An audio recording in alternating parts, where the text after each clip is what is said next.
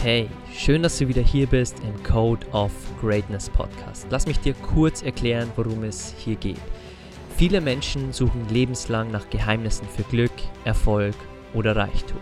Vergeblich. Wir analysieren und interviewen hier im Podcast für dich die besten und erfolgreichsten Menschen der Welt und zeigen dir, dass es keine Geheimnisse gibt, sondern all diese Menschen bestimmte Charaktereigenschaften haben, die sie an die Spitze ihres Bereichs gebracht haben. Sie haben ihren Code of Greatness entwickelt. Und das ist mein Wunsch für dich.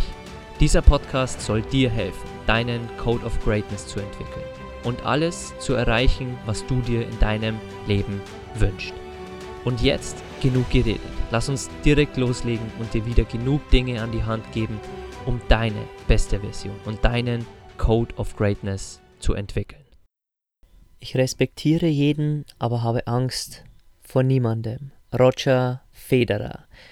Hey und schön, dass du wieder da bist zur 33. Mentorenfolge im Code of Greatness Podcast über den Schweizer Tennisspieler und einen der größten Tennisprofis aller Zeiten, Roger Federer.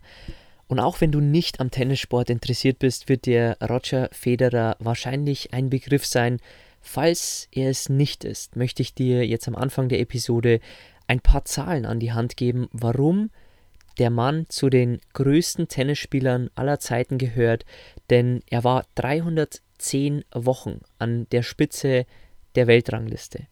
Und 52 Wochen sind ein Jahr. Also fast über sechs Jahre war dieser Mann an der Weltranglistenspitze des Tennissports und er ist nach wie vor auf Platz 2 der Weltrangliste, wenn es um die meisten Wochen geht, an denen man ganz oben gestanden ist. Er teilt sich mit Rafael Nadal die meisten Grand Slam-Titel im Einzel bei den Herren, insgesamt 20. Und er ist der einzige Spieler, der dreimal drei Grand Slam-Titel in einer Saison gewonnen hat.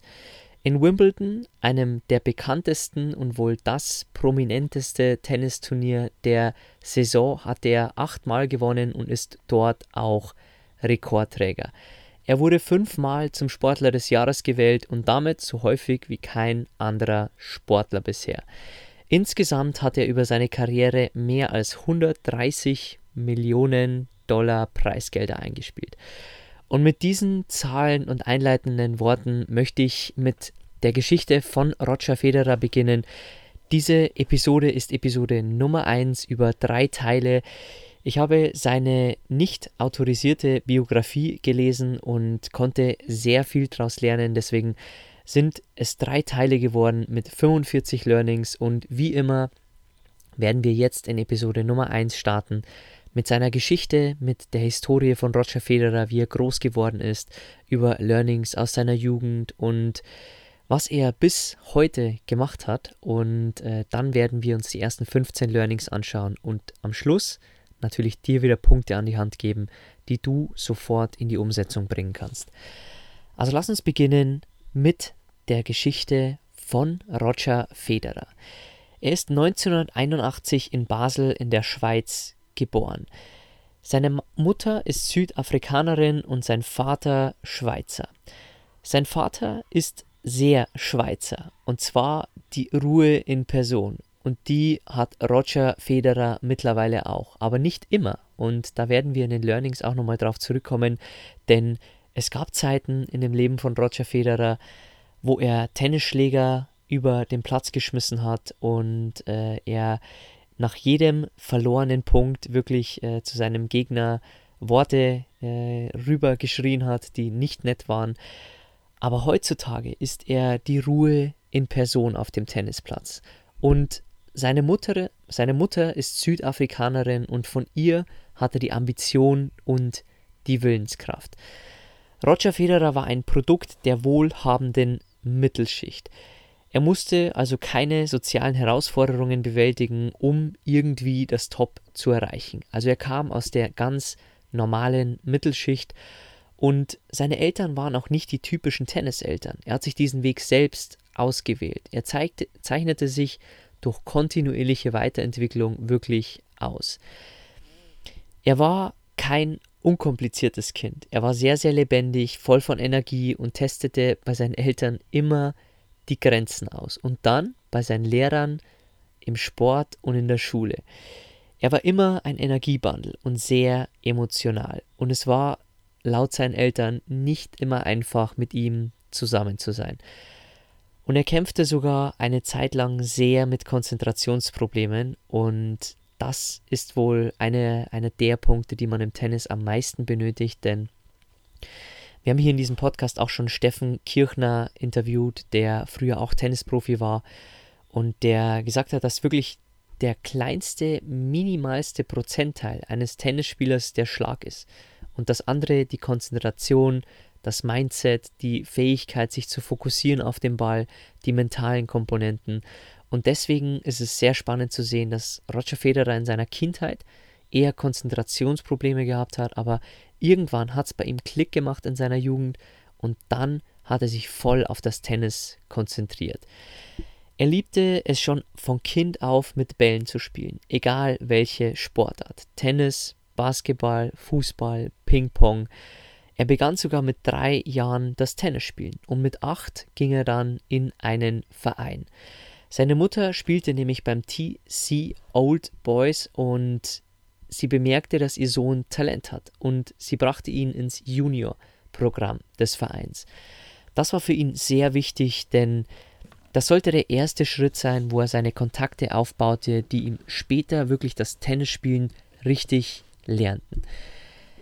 Er spielte auch wirklich ambitioniert Fußball und war sogar ein guter Fußballer, der es auch in die Nationalmannschaft hätte schaffen können, laut seinen Trainern.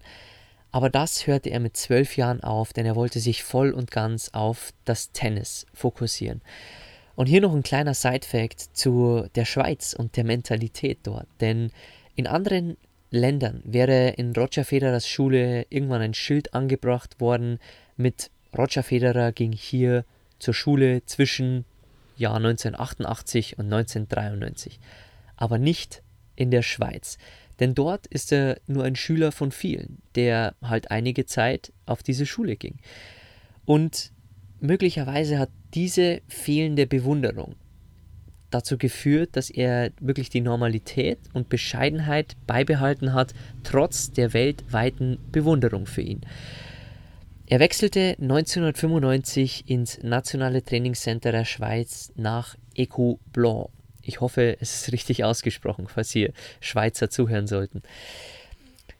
Das war kein einfacher Schritt für ihn und auf den werden wir nochmal explizit in den Learnings zurückkommen, denn das war wirklich eine sehr schwierige Zeit für Roger Federer und er wollte sehr, sehr oft wirklich das hinschmeißen und aufgeben in dem Trainingscenter. Zwei Jahre später nahm er dann immer mehr vermehrt an internationalen Turnieren teil. Und mit 16 entschied er sich dann nicht mehr zur Schule zu gehen und sie hinzuschmeißen, und zwar zugunsten der Tenniskarriere. Und was seine Eltern dazu sagten, dazu werden wir natürlich auch ähm, äh, ein Learning haben, wo wir darauf eingehen, was seine Eltern wirklich dazu gesagt haben und was sie von ihm gefordert haben. 1998 folgte der Durchbruch auf der Juniorentour. Im Januar erreichte er das Halbfinale der Australian Open und in Wimbledon folgten für ihn Titelgewinne im Einzel und im Doppel. Das sind zwei der größten Turniere, auch im Profisport. Diese Erfolge ermöglichten ihm erste Turnierteilnahmen auf der Profitour und mit 19 Jahren lernte er dann 2000 in Olympia seine Frau kennen, mit der er mittlerweile, und das ist sehr verrückt, in 2009 zwei Zwillingstöchter bekommen hat und 2014 zwei Zwillingssöhne. Also er hat vier Kinder und äh, zweimal Zwillinge bekommen. 2003 nach einer Erstrunden-Niederlage äh, bei einem großen Grand Slam Turnier und nach jahrelangem Misserfolg, wo er immer wieder in der ersten Runde ausgeschieden wurde, machte sich die Presse langsam über ihn lustig. Und sie sahen die Ursache von Federers Erfolgslosigkeit bei großen Turnieren eigentlich nur bei seiner mentalen Schwäche.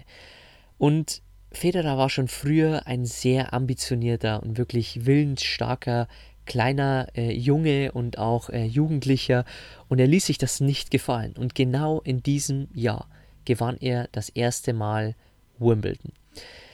Und dann kamen wohl die Jahre, wo Federer wohl den besten Tennis vielleicht aller Zeiten gespielt hat und das beste Tennis, was ihn wirklich ausgemacht hat. Denn in der Saison 2004 verlor er keines seiner elf Endspiele und gewann alle 18 Spiele gegen Gegner aus den Top 10. Und er feierte sogar 24 Siege in Folge gegen Gegner aus den Top 10 zwischen 2003 und 2005. Also er gewann eigentlich jedes Spiel gegen alle, die nach ihm rankten in der Weltrangliste und das ist wirklich sehr, sehr beeindruckend, denn wir reden von einem Rafael Nadal und äh, von einem Andrew Agassi, von einem ähm, Andy Roddick und vielen, vielen weiteren tollen Tennisspielern, die damals wirklich auf äh, einem Hoch waren. Von 2004 bis 2008 war er Weltranglisten-Erster, also vier Jahre lang.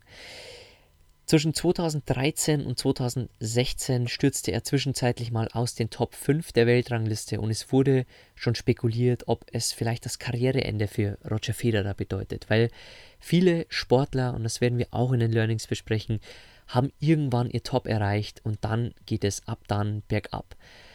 Und wie Roger Federer ist, mit fast 40 Jahren setzte er dann 2018 noch einen drauf und wurde die älteste Nummer 1 der Weltrangliste der Welt.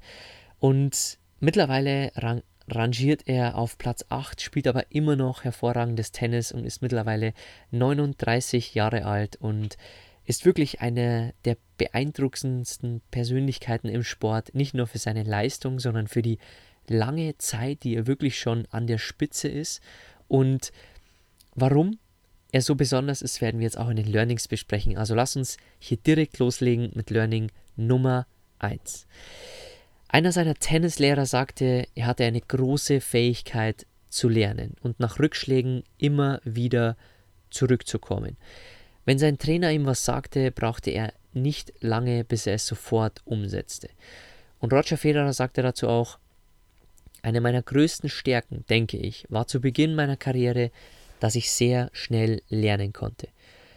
Du müsstest mir die Dinge nicht 10 oder 50 Mal erzählen, bis ich sie verstanden habe, sondern nur zwei oder drei Mal. Und das ist wirklich eine sehr hervorragende Eigenschaft. Was das mit dir zu tun hat und wie du das in dein Leben einbringen kannst, das werden wir uns dann bei den Umsetzungspunkten nochmal anschauen. Learning Nummer zwei. Federer sagte über sich selbst, dass er als er 10, 12 und auch 14 war, war er unmöglich. Er war schrecklich, manchmal wahrscheinlich lustig für andere, aber er schmiss sogar Schläger, machte nach jedem Ballwechsel wirklich Dutzende Kommentare und er konnte eins vor allem nicht akzeptieren. Das Verlieren. Er war sehr talentiert und dachte von sich, wie kann es sein, dass ich nicht gut spiele? Also er dachte damals, das Talent ausreicht. Und einer seiner Coaches sagte zu ihm sogar kleiner Satan, denn er schrie, schmiss mit Schläger um sich, fluchte und hatte wirklich große Schwierigkeiten, Niederlagen zu akzeptieren und vor allem sich selbst im Griff zu haben. Und es ging sogar so weit, und man muss sich das wirklich vorstellen, wenn man Roger Federer heute kennt, dann weiß man, er geht nach jedem Spiel, egal wie schwer die Niederlage ist, egal wie lang das Spiel gedauert hat, geht zum Gegner hin und reicht ihm die Hand. Und früher war es sogar so krass, dass wenn ein Gegner einen Punkt gemacht hat, schrie er oft Glück ihm entgegen. Also er konnte wirklich nicht verlieren und sogar noch weniger, wenn er gegen Spieler wie Agassi, Hewitt oder Nalbandian damals gespielt hat, die ihn immer und immer wieder geschlagen haben.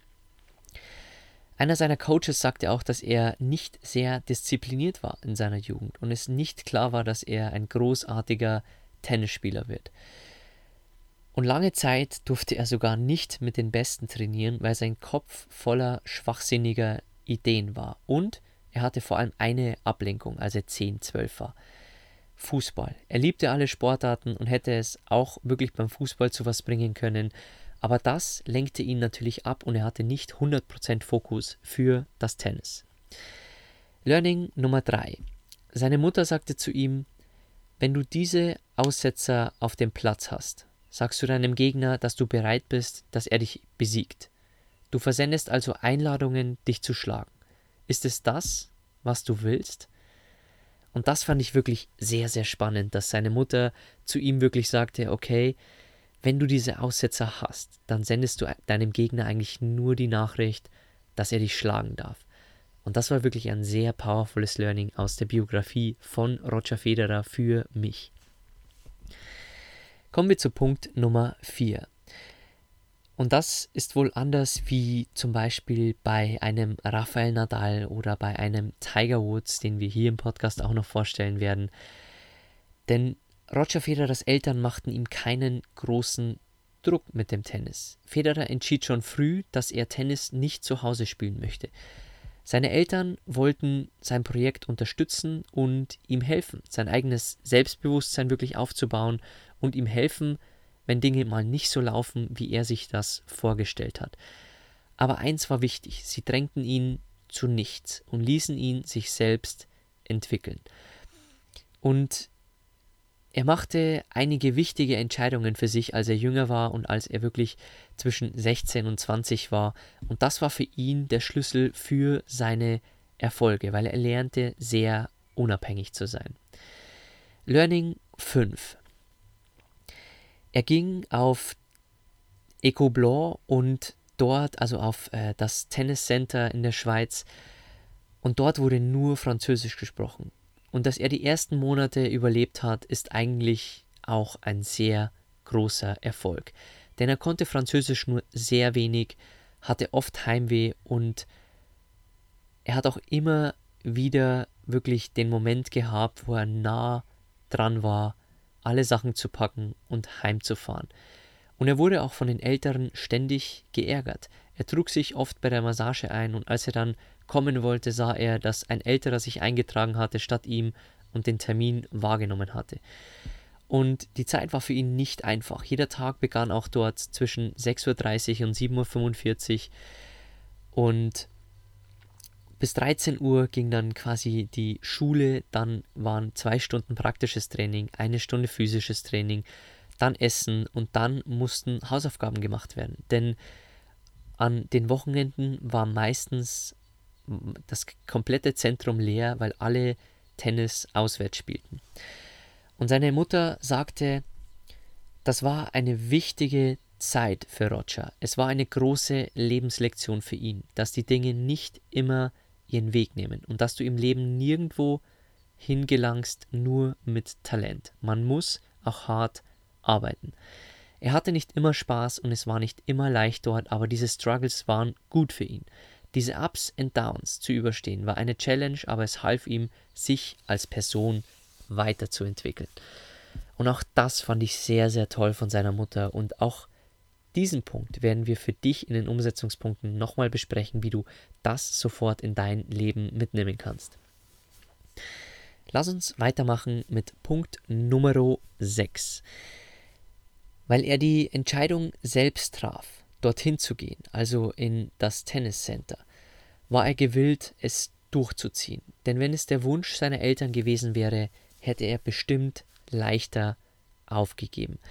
Und seine Eltern haben ihn nie zu etwas gezwungen. Und das war wahrscheinlich der Grund, warum Roger Federer es dann auf dem Tennis, äh, wirklich äh, Tenniscenter dort, wo es ihm gar nicht gefallen hat, wo er gehänselt wurde, wo er die Sprache nicht so gut verstand, dass er das dort durchgezogen hat. Punkt 7.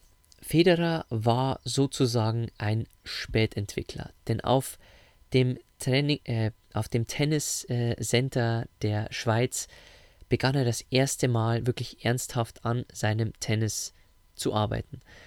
Er gewann als Junior auch Wimbledon und war ab da wirklich im Rampenlicht. Und er hatte zwar noch viel Entwicklung vor sich, aber sein Sieg in Wimbledon machte es nicht leicht, denn diese ganze Entwicklung machte er während der Beobachtung der Medien. Und ich habe dir in seiner Geschichte schon erzählt, 2003 wurde er von den Mädchen wirklich, äh, von den Medien an den äh, Pranger gestellt und es wurde gezweifelt, ob er jemals ein großes Turnier gewinnen kann. Und das wäre sicher nicht passiert, wenn er als Junior nicht so aufgetrumpft hätte und wirklich die großen Turniere auch dort gewonnen hätte, bevor er zu den Profis kam. Denn das hat ihn schon zur großen Hoffnung im Tennissport gemacht und das hat ihm wahrscheinlich auch sehr viel Druck gegeben. Learning Nummer 8. Und das ist ein spannender Punkt, denn viele Spieler sind im Training gut, aber wenn es dann um ein offizielles Match geht, dann sinkt meistens ihr Level, weil Druck dazu kommt und verschiedene Situationen. Aber bei Roger Federer war es genau das Gegenteil. Er war ein besserer Spieler in Spielen als im Training. Und das fand ich auch sehr beeindruckend, denn ich kannte es auch von meiner Fußballlaufbahn, wo ich äh, in teilweise mit 15 Jahren in der höchsten bayerischen Liga gespielt habe und dann nicht mehr so hoch, aber trotzdem nicht niedrig gespielt habe und ich viele Spieler kannte, die im Training sehr, sehr gut waren, aber in den Spielen meist nicht. Deswegen ein sehr faszinierendes Learning und lass uns weitermachen mit Learning Nummer 9. 97 entschied er sich ja, die Schule abzubrechen und sich nur aufs Tennis zu fokussieren. Seine Eltern verstanden es, aber sie sagten, dass wenn er die nächsten Jahre keine Ergebnisse erzielen würde, dass er wieder zurück in die Schule müsste. Und es war damals ein Risiko für ihn, denn mit 16 diese Entscheidung zu treffen, er war damals auch nicht in der Weltrangliste gelistet und war damals noch kein etablierter Tennisspieler oder kein super erfolgreicher Jugendtennisspieler. Er hatte aber das Gefühl, dass die Schule ihn ablenkt und stört und dass er nicht 100% fokussiert auf Tennis sein kann. Und das war wirklich auch sehr, sehr spannend, denn er traf eine Entscheidung für sich und seine Eltern verstanden es, akzeptierten es, unterstützten ihn, aber setzten ihm natürlich auch ein wenig Druck auf, denn er sollte es schon ernst meinen. Und was aus Roger Federer heute geworden ist und aus dieser Entscheidung, wissen wir spätestens nach äh, seiner Geschichte, die ich dir hier äh, schon gesagt habe und den Zahlen, die ich dir am Anfang der Episode mitgegeben habe. Kommen wir zu Learning Nummer 10. Seine Eltern ließen ihn zwar wild sein, aber er wusste immer, dass er Verantwortung übernehmen muss für die Konsequenzen seiner Handlungen. Also wenn er sich ein Loch grub, sprich, sprichwörtlich, musste er sich selbst wieder rausschaufeln.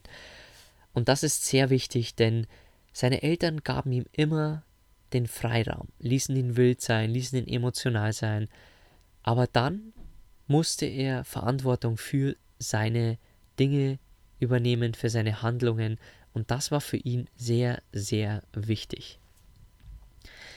Punkt Nummer 11. Er machte 1997 die meisten Fortschritte in seinem Spiel und eroberte damals die Juniorwelt des Tennis im Sturm. Ob das mit seinem Schulabbruch zusammenhängt oder nicht, wahrscheinlich, aber das kann man natürlich nie sagen. Ein Reporter wollte ihn dann 1998 interviewen und er sah Potenzial in Federer.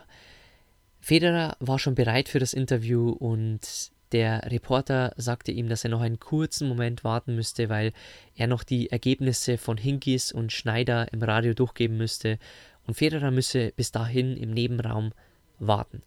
Und als er die Ergebnisse durchgegeben hatte, der Reporter, hörte er im Nebenraum komische Geräusche bei Federer.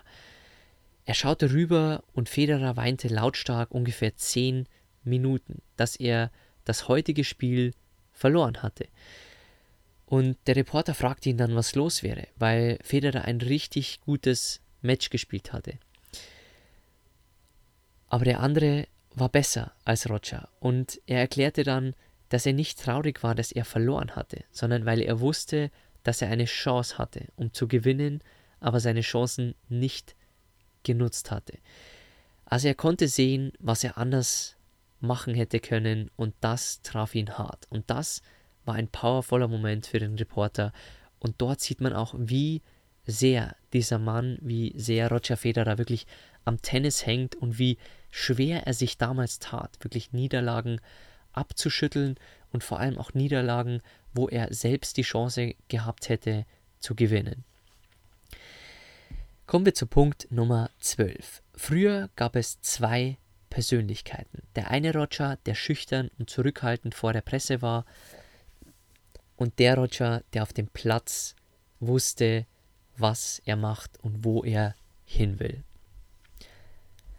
Und das ist sehr wichtig, denn er gab in den Pressekonferenzen nie sehr viel Preis über sein Privatleben. Und auch als er zum Beispiel den Davis Cup, also quasi ein Turnier mit der Nation, also der Schweiz, das kannst du dir vorstellen wie vielleicht eine EM, wo man für sein Land spielt, das gibt es im Davis Cup im Tennis. Da musste er absagen, weil seine Frau wirklich schwanger war und Probleme hatte. Und er hatte deswegen abgesagt, aber er sagte lieber, dass er Rückenschmerzen hatte, weil er immer sein Privatleben sehr abgeschottet hat und niemals wirklich so den richtigen privaten Roger zeigte. Und das war die eine Version. Und auf der anderen Seite war er der Selbstbewusste, war er der, der auf den Platz wirklich rausging und wusste, was er wollte und unbedingt gewinnen wollte. Learning Nummer 13. Und wenn du dem Podcast hier schon länger folgst, dann haben wir das genau so schon bei Pep Guardiola besprochen. Denn Roger Federer sagte, ich lernte immer mehr von Niederlagen, nicht von Siegen. Er verlor 1999 bei den US Open gegen Nalbandian und sagte, dass die Niederlage eine der wichtigsten für ihn gewesen sei und dass er realisiert hat, dass er härter arbeiten muss. Und das ist so wichtig, denn diesen Punkt werden wir dann in den Umsetzungspunkten auch nochmal für dich besprechen. Warum Niederlagen manchmal wichtiger sind wie Siege oder anders gesagt, warum Rückschläge besser manchmal sind für dich als Erfolge. Vorletztes Learning der ersten Episode. 1998 gewann er den Orange Bowl und wurde World Junior Champion. Was aber wichtiger war, es war für ihn ein psychologischer Boost, der ihm half zu realisieren, dass er gewinnen kann, auch wenn alles gegen ihn spricht. Und da war er absolut kein Favorit, aber er wusste, dass egal was die Presse sagt, egal was die Statistiken sagen, dass er wirklich gewinnen kann, auch wenn alles gegen ihn spricht. Und auch diesen Punkt werden wir in den Umsetzungspunkten besprechen, denn Oftmals träumst du von Dingen in deinem Leben, wo jeder in deinem Umkreis dir abrät, wo jeder sagt, es geht nicht, das klappt nicht, das wird nie funktionieren. Und was dir dieses Learning von Roger Federer da lehren kann, werden wir dann nochmal besprechen. Lass uns zum letzten Learning der ersten Episode kommen. In seinen letzten Tagen als Junior-Tennisspieler arbeitete er mit einem Psychologen zusammen. Denn er sagte, ich regte mich zu sehr auf, also brauchte ich Hilfe, wie man über Dinge anders nachdenken kann und wie man die Gefühle von Wut los wird. Ich denke, mir wurden immer die richtigen Dinge von den Menschen um mich herum gesagt, beispielsweise wie ich mich benehmen soll, wie man hart arbeitet, was ich zu tun habe, was ich nicht zu tun habe. Aber am Ende ist man es immer selbst, der darauf reagieren muss und den Willen hat, Anstrengungen hineinzustecken. Und das ist ein sehr powervolles Learning am Schluss. Denn egal, was du hörst von deinen Vorbildern, Mentoren, von deinen Eltern, am Ende kommt es nur darauf an, was du damit machst. Also wie du darauf reagierst und wie dein Wille quasi ist, Anstrengungen zu unternehmen und das umzusetzen. Lass uns nun nach den ersten 15 Learnings gleich zu den Umsetzungspunkten kommen, die du jetzt nach Episode 1 für dich und dein Leben gleich umsetzen kannst. Punkt Nummer 1. Eine seiner größten Stärken von Roger Federer war, dass er zu Beginn seiner Karriere sehr schnell lernen konnte. Und ich hoffe, dass du diese Eigenschaft auch in deinem Leben dir antrainierst, denn das muss keine angeborene Eigenschaft sein.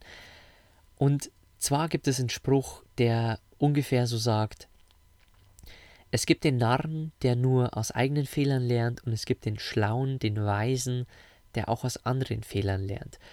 Also, was ich damit meine, bevor du in die Selbstständigkeit gehst, lies Bücher von gescheiterten Unternehmern, von gescheiterten Selbstständigkeiten. Hör dir Podcasts an. Hör dir vielleicht Podcasts an, wie man seine Selbstständigkeit gründet. Und sammle Erfahrungen, sammle theoretische Erfahrungen, sammle praktische Erfahrungen von anderen, die sie dir in Podcasts mitgeben, in Büchern mitgeben. Und das wird dir Fehler ersparen, die du selbst nicht machen musst. Also denk dran, man kann schneller lernen, wenn man von anderen lernt, also auch von Mentoren. Deswegen, also der erste Punkt ist eigentlich genau das, was ich mit den Umsetzungspunkten im Code of Greatness Podcast für dich mache, denn ich möchte, dass du schneller lernst, dass du schneller im Leben vorankommst. Und deswegen analysiere ich für dich diese Menschen, die besten in ihren Branchen, die einflussreichsten Menschen dieser Welt und auch der Geschichte, um dir dann am Schluss wirklich knackig in ein paar Punkten immer mitzugeben, wie du aus deren Leben wirklich lernen kannst und was du sofort für dich mitnehmen kannst. Also schreib dir hier am Ende der Episoden wirklich immer unbedingt mit und schick auch gerne deinen Freunden diese Folgen, die vielleicht Probleme haben in irgendwelchen Bereichen, die wir hier ansprechen. Denn dieser Podcast stellt eigentlich die vor, die es geschafft haben im Leben. Nicht geschafft haben, weil sie reich sind, sondern geschafft in ihrem Bereich, geschafft, weil sie Präsident geworden sind, geschafft, weil sie Weltmeister wurden, geschafft, weil sie die Apartheid abgeschafft haben, fast wie Nelson Mandela, geschafft haben, weil sie eine Apple oder Microsoft gegründet haben, wie Steve Jobs und Bill Gates. Also teilt die Folgen hier gerne, wenn sie Mehrwert für dich bedeuten, denn vielleicht helfen sie anderen Menschen auch wieder weiter. Lass uns weitermachen mit Punkt Nummer 2. Seine Mutter sagte ihm, wenn er diese Aussetzer, diese emotionalen Patzer auf dem Platz hat, sagt er seinem Gegner nur, dass er bereit ist, besiegt zu werden. Also auch du, wenn du emotional wirklich aufbrausend reagierst in der Arbeit, bei deiner Beziehung, im Verein, wenn du zum Beispiel Fußball oder Basketball spielst oder auch Tennis, dann sendest du eigentlich nur Nachrichten raus, dass etwas mit dir nicht okay ist. Also dass du an dir arbeiten musst. Und wenn du gegen jemanden duellierst, dann sagst du dem Gegner eigentlich, dass er dich besiegen darf. Und das ist wirklich sehr, sehr wichtig. Denn erstmal musst du dich im Griff haben, um dann den anderen besiegen zu können. Und wenn du es nicht hast, dann schickst du ihm eine direkte Einladung, dass er dich besiegen darf. Learning Nummer drei, das du für dich mitnehmen kannst. Im Leben gelangst du nirgendwohin nur mit Talent. Wenn du irgendwohin gelangst, dann musst du schon sehr großes Talent haben, aber du musst auch hart arbeiten. Und das war für Federer eine große Lebenslektion, als er in das Tennis Center wirklich ging, dass er dort sah, sein Talent reicht nicht aus. Er muss hart arbeiten. Also nimm dir diesen Punkt unbedingt für dich mit und frag dich natürlich erstmal, wo sind denn deine Talente? Wo sind denn deine Stärken? Nicht umsonst habe ich in meiner Mentorbox auch wirklich drin, dass das dritte Buch, also wenn wir die Reihenfolge der Mentorbox einmal durchgehen, das dritte Buch wirklich einen ausführlichen Stärkentest liefert mit 180 Fragen, damit du dann deine fünf größten Stärken kennst. Und bei mir war diese Erkenntnis wirklich ein Game Changer, der mir gezeigt hat, wo eigentlich wirklich meine Stärken liegen und was ich besser kann als viele andere Menschen und wo ich anderen Menschen was anbieten kann, was erschaffen kann, was Mehrwert hat und wo ich der Welt wieder dienen kann mit diesen besonderen Stärken. Also kümmere dich wirklich um deine Talente, um deine eigenen Stärken und dann bau auf diesen auf und arbeite hart. Punkt Nummer 4. Er traf die Entscheidung damals selbst ins Trainingscenter der Schweiz zu gehen und nicht seine Eltern. Und das half ihm wirklich, das dann durchzuziehen. Also wenn dir jemand aufdrängt, eine Ausbildung anzufangen wie deine Eltern oder wenn dir jemand irgendwas aufzudrängen versucht, dann triff du die Entscheidung für dich selbst. Und ich zum Beispiel habe damals die Entscheidung getroffen nach der Grundschule, dass ich nicht ins Gymnasium gehen möchte, sondern in die Realschule, weil ich dort mehr Zeit habe, um am Nachmittag Fußball zu spielen, um Spaß zu haben, um Kind zu sein, weil ich nicht so viel lernen wollte im Gymnasium, sondern weil mir ein 2,0 Schnitt auf der Realschule und der Spaß, den ich von 14 bis 20 Uhr dann jeden Tag hatte, über 5, 6 Jahre, wichtiger war als Gymnasium. Und jetzt im Abendgang in meinem Vollzeitjob, den ich die letzten 10 Jahre hatte, bevor ich mich letztes Jahr selbstständig gemacht habe, dort habe ich dann nur einen Bachelor nachgeholt. Das heißt, man kann immer noch sein Gymnasium nachholen. Und das war wirklich eine Entscheidung, die ich selbst getroffen hatte und wo ich mich wirklich gut gefühlt habe mit dieser Entscheidung. Lass uns zu Punkt Nummer 5 kommen. Federer lernte mehr von Niederlagen als von Siegen. Und jetzt schau dir gerne mal an, welche Rückschläge hattest du in deinem Leben? Wo kannst du wirklich ein Learning rausziehen? Wo kannst du ein, ein Nugget rausziehen von Rückschlägen, von vielleicht Rückschlägen aus deiner Kindheit, Jugend und das können auch Herausforderungen gewesen sein. Niederlagen im Fußball, Niederlagen in der Arbeit oder was es auch immer ist. Analysiere deine Niederlagen und sie werden dir wahrscheinlich mehr Learnings bringen als deine Siege oder als deine Erfolge. Vorletzter Punkt, den du für dich mitnehmen kannst. Einen psychologischen Boost erhielt er damals, als er einen Titel holte, wo er der Underdog war, wo ihn niemand auf dem Zettel halte. Und das half ihm sehr. Und auch dir kann das helfen. Denn stell dir vor, du willst eine Weltreise machen oder wie ich Weltreise plus dein Hobby zum Beruf machen. Und jeder sagt dir seit Jahren, das geht nicht, das schaffst du nicht, das wird nicht klappen, und so leicht, wie du dir das vorstellst, wird es sowieso nicht hinhauen.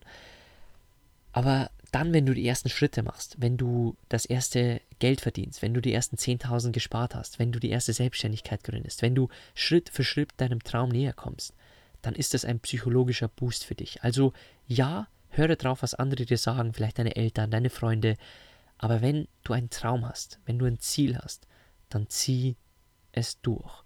Und je mehr du dann siehst, dass du gewinnst, wenn alles gegen dich spricht oder wenn alle gegen dich sprechen, dann wirst du noch mehr einen Boost bekommen durch das Selbstvertrauen, dass du damit gewinnst. Letzter Punkt in dieser ersten Episode.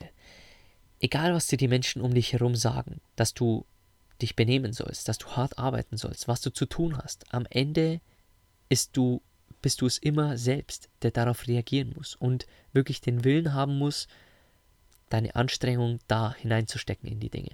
Also ja, lerne von Vorbildern, Mentoren, deinen Eltern, Freunden, aber am Ende triff die Entscheidung und habe die Selbstverantwortung, dass du verantwortlich bist für dein Leben und dass du jetzt in die Umsetzung kommst. Und das passt sehr gut zum Schluss, denn jetzt ist Zeit in die Umsetzung zu kommen, rauszugehen, wieder was Großartiges zu erschaffen in deinem Leben.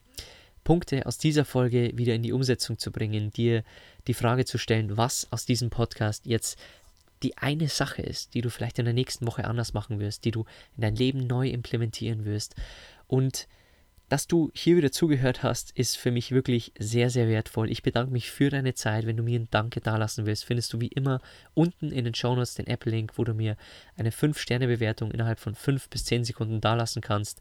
Ich bedanke mich dafür für alle, die auch schon Kommentare geschrieben haben. Und wenn du mich verlinken willst, findest du mich unter mentorbox-germany auf Social Media beziehungsweise auf Instagram und wir hören uns in alter Frische wieder zu Episode Nummer 2 über einen der größten Tennisprofis aller Zeiten, Roger Federer.